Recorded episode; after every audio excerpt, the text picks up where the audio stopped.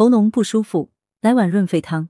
最近总感觉喉咙干痒不舒服，有痰咳不出。广州中医药大学第一附属医院药学部副主任中药师梁文能推荐大家一款润肺汤，可以改善慢性咽炎，还能生津养胃，改善胃阴不足。雪梨炖猪展汤材料：雪梨二个，猪展肉两百五十克，姜三片。做法：猪展肉洗净切块，梨去皮去核切块。锅内清水烧开，放入猪展肉焯水备用。在汤锅内加入烫好的猪展肉和姜片，放入适量清水煲半个小时，再加入雪梨再煲半小时至一小时。